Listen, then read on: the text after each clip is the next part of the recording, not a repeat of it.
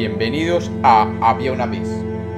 Hoy tenemos un cuento sobre un monje ermitaño.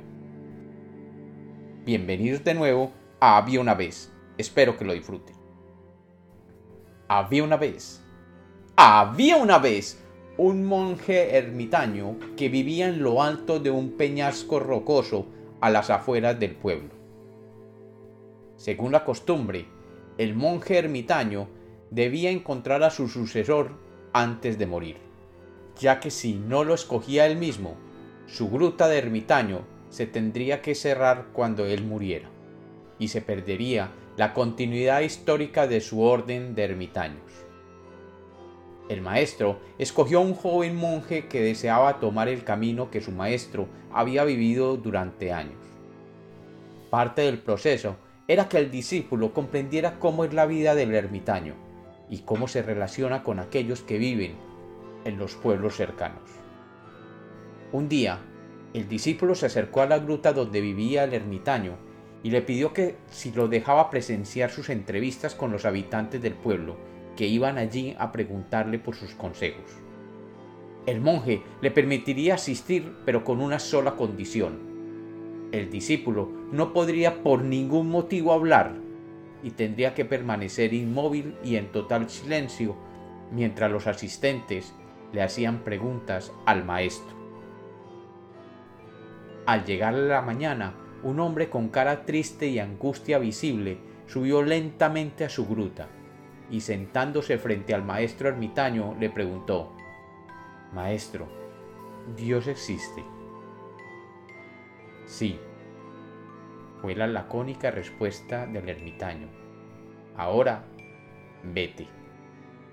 El hombre sonrió y se marchó.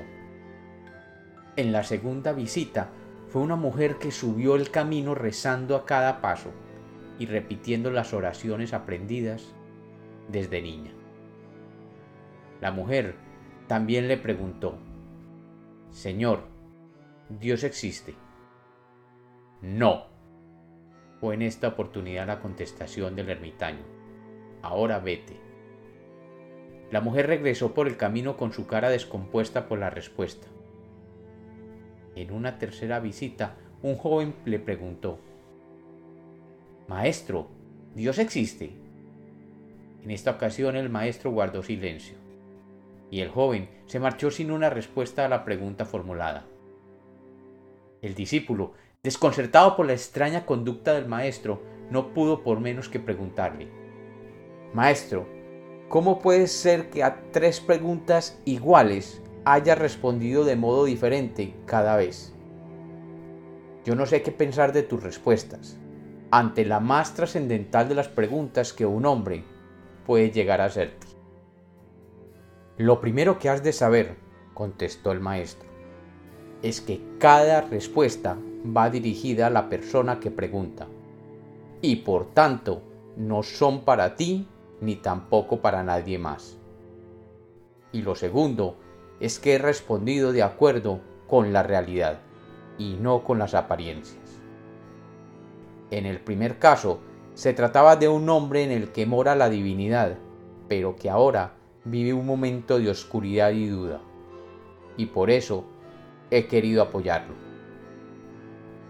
El segundo caso se trataba de una mujer beata apegada a las formas externas de la religión, tanto que ha descuidado a su familia por atender el templo. Y por ese motivo es bueno que aprenda a encontrar a Dios entre los suyos. El tercer caso se trataba solo de alguien que ha venido a verme por curiosidad y sencillamente ha improvisado esa pregunta como podía haber hecho cualquier otra y la pregunta no merecía una respuesta. Ahora vete.